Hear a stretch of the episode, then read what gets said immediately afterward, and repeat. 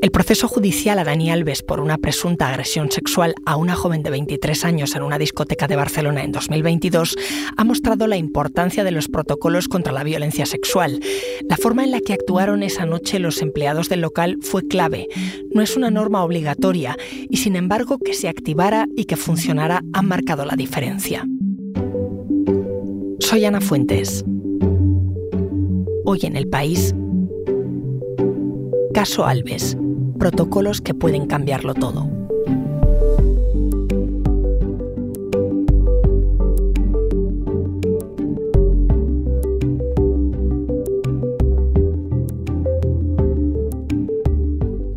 Hola Isa. Hola Ana. Isabel Valdés es la corresponsal de género del país. Isa, ¿este juicio a Dani Alves ha marcado un punto de inflexión? Bueno, de alguna forma hay muchos juicios cuando hablamos de delitos sexuales que van marcando pequeños puntos de inflexión. Lo hacen en el ámbito judicial, es decir, van sentando jurisprudencia, pero también socialmente, ¿no? Sobre todo los que, como este de Dani Alves, son tan mediáticos. La cuestión es que este es el primero, tan público y con tanto foco, que se da con la ley del solo sí es sí en vigor. Y cuando hablé con especialistas en este ámbito me apuntaron muchas claves que suponen eso, cambios. Por ejemplo, como los presidentes de sala tienen la capacidad ahora de limitar los interrogatorios, es decir, de no dejar que se hagan preguntas que tienen que ver con la vida anterior o posterior de las víctimas, que era y es algo que, que no es raro en un proceso. Pero esta sensibilización está relacionada también con el contexto en el que se produjo la denuncia. Si te parece, antes de seguir charlando, vamos a recordar qué pasó esa noche del 30 de diciembre de 2022 en esa discoteca de Barcelona.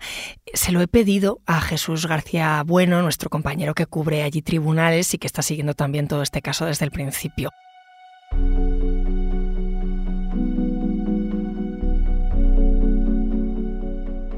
Hola Ana, ¿qué tal estás? Bien, pues esa noche después de la presunta agresión sexual, que como sabemos se produjo en los baños de la zona VIP de la discoteca Sutton de Barcelona, la víctima salió eh, llorando junto a su amiga y una prima.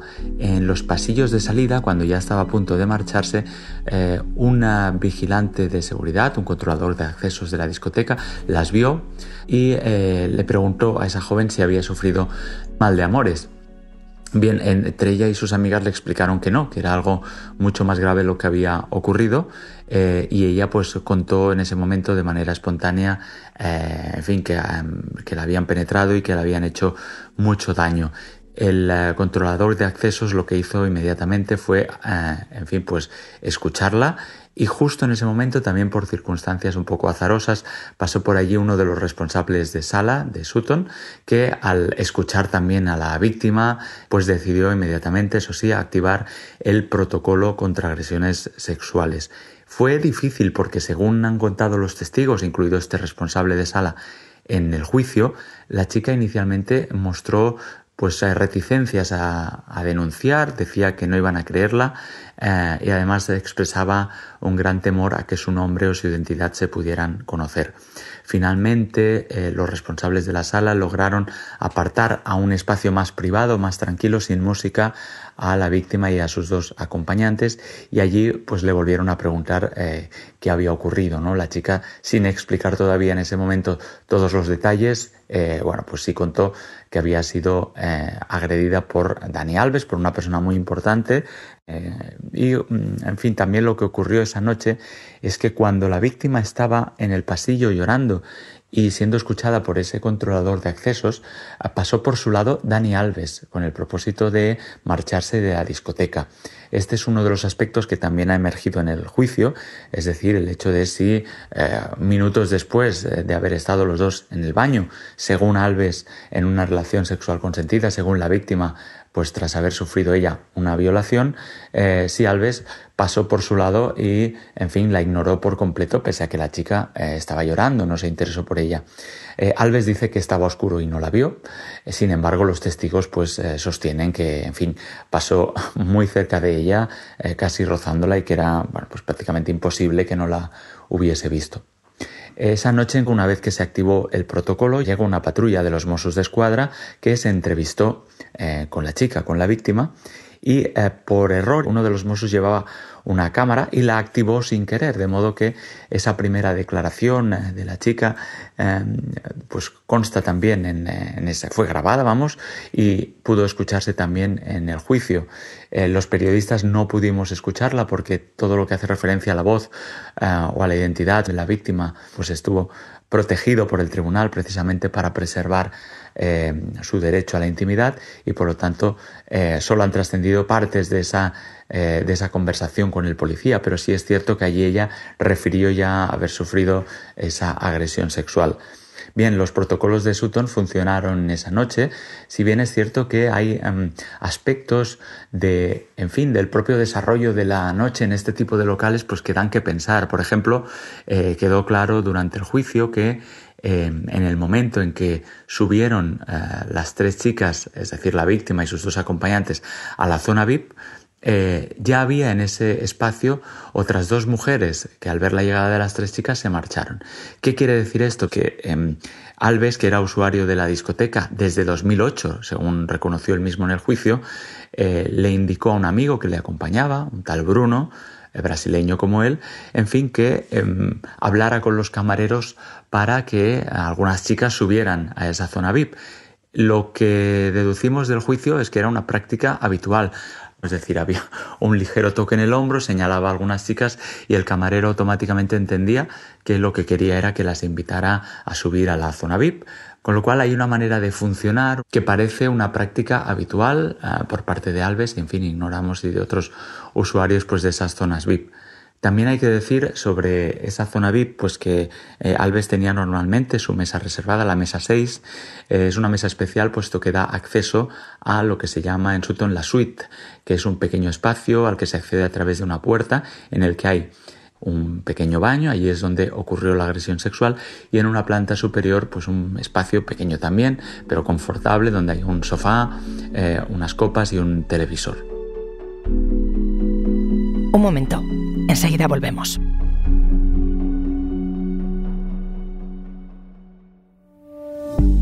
¿Te quedas con ganas de más después de escuchar Hoy en el País? Escucha los sábados y domingos más episodios gracias a la colaboración entre Podimo y El País Audio.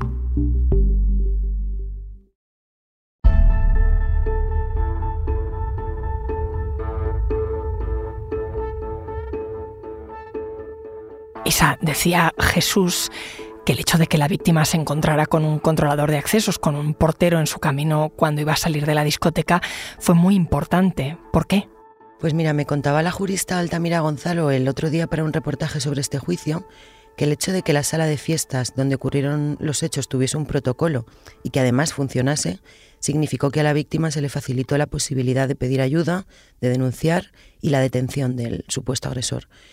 Cuando se produce una de estas agresiones, las primeras personas con las que las mujeres que la han sufrido se encuentran son absolutamente claves. Piensa que están en un momento de absoluta vulnerabilidad, a veces en shock, a veces aterradas, y cómo reacciona eh, a quién te encuentras puede cambiarlo todo. Puede hacer que denuncies, que te sientas protegida, que te sientas juzgada, cualquier cosa.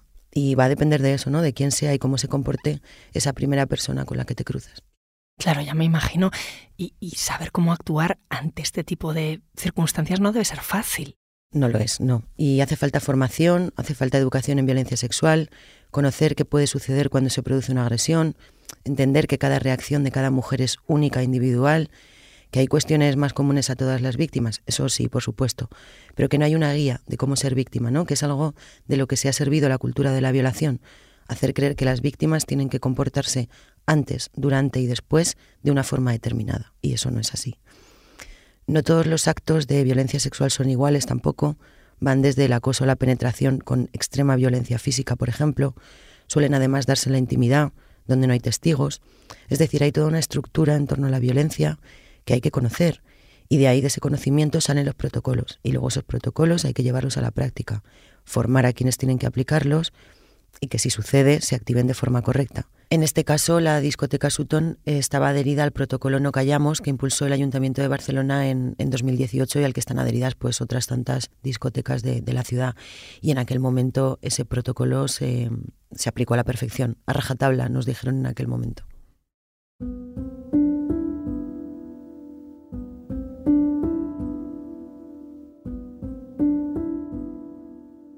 Cuéntame más sobre ese protocolo, qué pasos determina. Los principios guía de este protocolo son cinco, por resumirlos un poco, porque es un documento de 30 páginas. El primero de todos es dar prioridad absoluta a la víctima, atenderla y especifica además que cuando se trate de agresiones, violaciones o abusos sexuales graves, que esta misma persona no se quede sola en ningún momento a no ser que, que ella lo pida.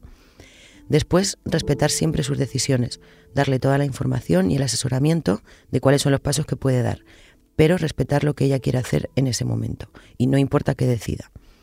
Y este está relacionado con el siguiente, que es no insistir en la denuncia, porque los procesos penales son largos y son complejos y no siempre ayudan eh, a las mujeres. Por eso hay que darles toda la información de otras formas de proceder a partir de ahí, no sé, asociaciones, centros de atención, especialistas, Ahí lo importante es que ella pueda acogerse a lo que en ese momento ella decida que es lo mejor. Eso sobre la víctima. ¿Y qué dice ese documento sobre el agresor? Pues el protocolo dice literalmente evitar las muestras de complicidad con el agresor, aunque sea para rebajar la tensión. Es importante mostrar un rechazo claro hacia su actitud e involucrar al entorno del agresor en este mismo rechazo. Y por último, preservar la intimidad de la víctima, por supuesto, y dice el protocolo también la presunción de inocencia del agresor. Esas son las guías, pero luego el protocolo desarrolla situaciones que pueden darse, ¿no? Por ejemplo, em, desglosa agresiones con vulnerabilidad química, qué hacer si la víctima quiere denunciar, a quién llamar, o sea, lo tiene todo muy, muy concretado.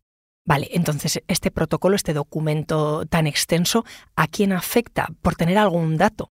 Pues afecta tanto a víctimas como a agresores, bueno, y a todas las personas que están involucradas en, en la atención, ¿no? En ese protocolo que se activa. Pero decías por tener un dato. Mira, el último informe de delitos sexuales del Ministerio de Interior, que es de 2022, ahí se recoge que eh, conocidos hubo 18.731 hechos, hechos delictivos. En este caso el 86% eran mujeres y el resto eran hombres. En el protocolo, además de la discoteca Sutton, hacían referencia a ese contexto ¿no? de las cifras y decían numerosos estudios muestran que la violencia sexual es ejercida prácticamente en exclusiva por los hombres y que de forma muy mayoritaria las personas agredidas sexualmente son mujeres. Y también eh, añadía que en un grado más bajo hay hombres que son agredidos sexualmente por otros hombres y estos tienen muchas dificultades para hacerlo visible. Por lo tanto, este protocolo se aplicará solo en casos de agresores masculinos y se podrá utilizar indistintamente tanto si la persona agredida es una mujer como si es un hombre.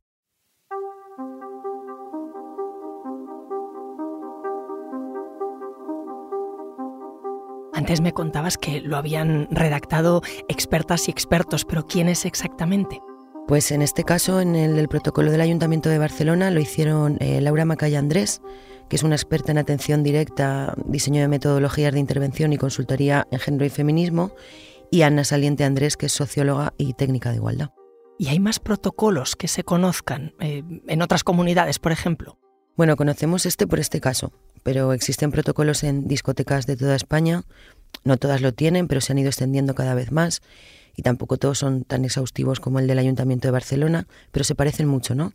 Porque derivan al final de toda la investigación y el conocimiento de la violencia sexual de los últimos años.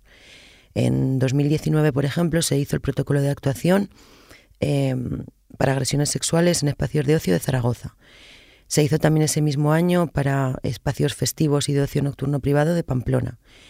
En Cataluña, desde el Departamento de Interior, hicieron otro en 2021, que es un protocolo de seguridad contra las violencias, también en entornos de ocio. Y así hay eh, repartidos un poco por toda la geografía.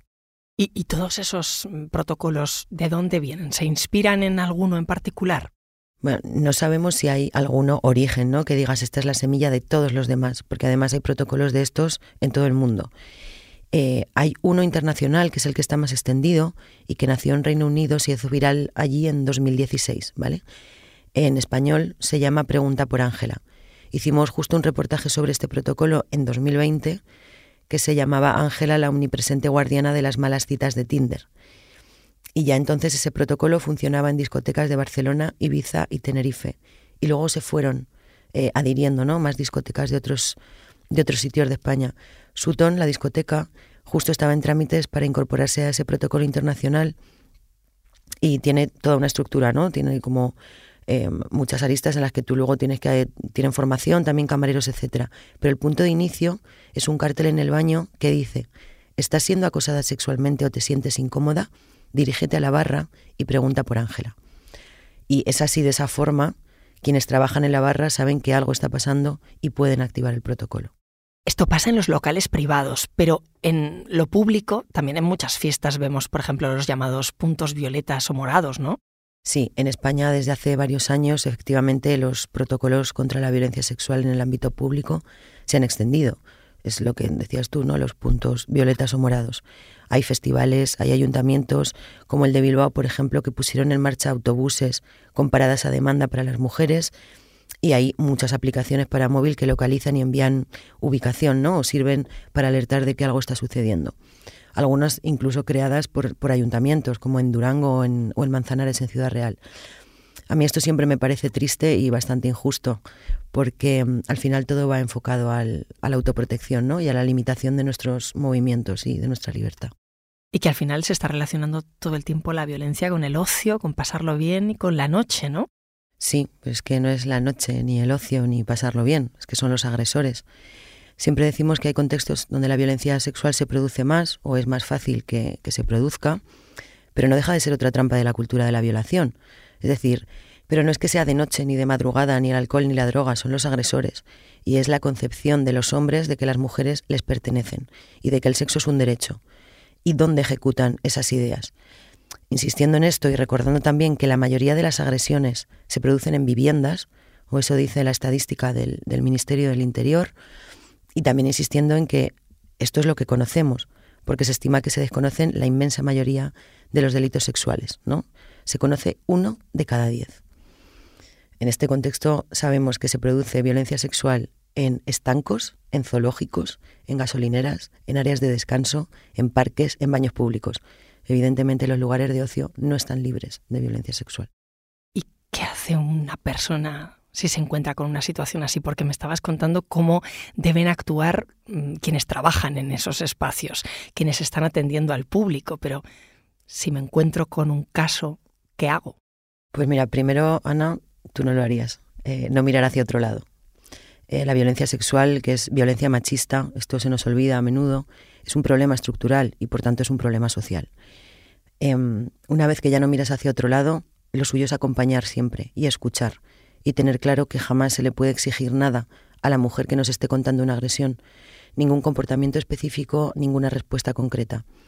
Nunca tampoco se debe minimizar, por ejemplo, lo que le ha pasado. No le puedes decir, no pasa nada, todo va a estar bien porque sí que ha pasado algo y hay que ser conscientes de que, de que le ha pasado algo.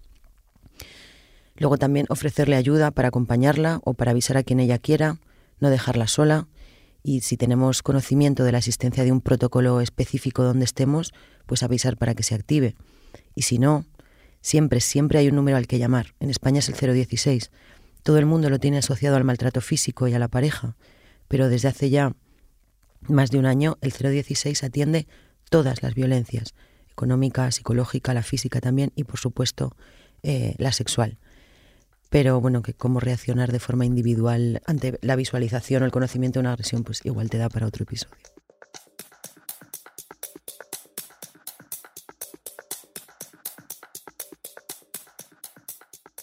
Cuando se siguen los protocolos con todo esto que me estás contando, la cosa cambia por completo, ¿no? ¿En qué se nota exactamente? En todo en todo absolutamente, empezando por la respuesta que encuentran las mujeres. En delitos sexuales hay algo tan o más doloroso para las víctimas que la propia agresión, y lo cuentan ellas en muchas ocasiones, que es todo lo que viene después. La responsabilidad social ante esa violencia es también parte del proceso de recuperación y de reparación de estas mujeres. En este caso de agresión por el que se está juzgando a Dani Alves, ella tuvo todo ese protocolo por el que pudo pedir ayuda, denunciar, se pudo detener a, Alves como presunto agresor y se hizo sin culpabilizarla, sin revictimizarla, que se llama el lenguaje técnico, y sin añadirle más, más dolor. En este juicio además hemos podido ver que la activación de ese protocolo y su funcionamiento ha sido claro en el juicio, ¿no? Para corroborar el testimonio de la víctima. Esto normalmente en, los delitos sexuales, que como hablábamos antes, no hay, no hay testigos, sí que hay testigos del antes, el después, ¿no? Del contexto. y es lo que se llama prueba periférica. Es todo lo que rodea al hecho delictivo, eh, todo ese contexto y las circunstancias que pueden dar, bueno, pues a veces claves para, para saber qué ha pasado. Y con lo importante que es, eh, no es obligatorio, porque esta discoteca me decías que lo activó de manera voluntaria. No hay multas para los locales que no lo apliquen porque no es obligatorio. No, esto no es obligatorio por ley, aunque podría serlo, ¿no? ¿Por qué no? Los locales tienen que cumplir con infinidad de normas sanitarias y de, seguridad para estar abiertos y funcionar. ¿Por qué no podrían estos protocolos ser obligatorios cuando suponen prevenir y actuar frente, frente a la violencia sexual, ¿no? Eh, según la OMS, eh, la violencia sexual afecta a una de cada tres mujeres, Ana. Y esos son datos estimativos según lo que se conoce. Ves que además la violencia sexual, igual que el resto de violencia machista, supone un problema de salud para las mujeres y de salud pública por, las implicaciones que tiene. Y evidentemente de seguridad para las mujeres, de conculcación de los derechos más fundamentales y también de la libertad. ¿Y esto cómo de factible lo ves? Bueno, podría ser factible, ¿no? Hemos visto cómo a lo largo de los últimos 10, 15 años las cosas han cambiado muchísimo socialmente y socialmente también tiene que ver con, con los bares. ¿Tú te acuerdas de cuando ponían copas gratis para las chicas? Sí. Que eran cebo, era carne para atraer a los hombres. Sigue pasando, ¿eh? En algunos lugares, pero ya son un, un reducto. Pero la evolución ha sido tremenda y sobre todo en discotecas, por ejemplo, que acogen en ciudades grandes a grupos enormes de adolescentes o adultos jóvenes, em, creo que ahí están siendo muy conscientes de lo que pasa y de lo que puede pasar si no activan esos protocolos. ¿Y se supervisa lo suficiente? Porque a veces existen normas y protocolos, pero no quien los haga cumplir. Pues al final, como en muchas otras cuestiones, todo tiene que ver con el compromiso y la conciencia social. Ya no solo de los dueños de los establecimientos, sino de cada trabajador y trabajadora de esos locales. En violencia machista todo lo que ha ido funcionando históricamente ha tenido que ver con eso, ¿no? Con la conciencia social, que es esa percepción conjunta y compartida de qué es y cómo opera la violencia, qué consecuencias tiene. Los avances sociales son justo eso, y solo con esa cosa común de todas y de todos, pues puede funcionar. Gracias, Isa. A ti, Ana.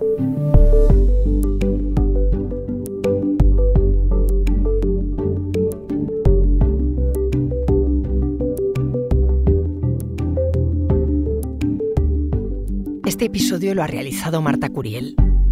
La grabación en estudio es de Camilo Iriarte. El diseño de sonido es de Nicolás Tabertidis.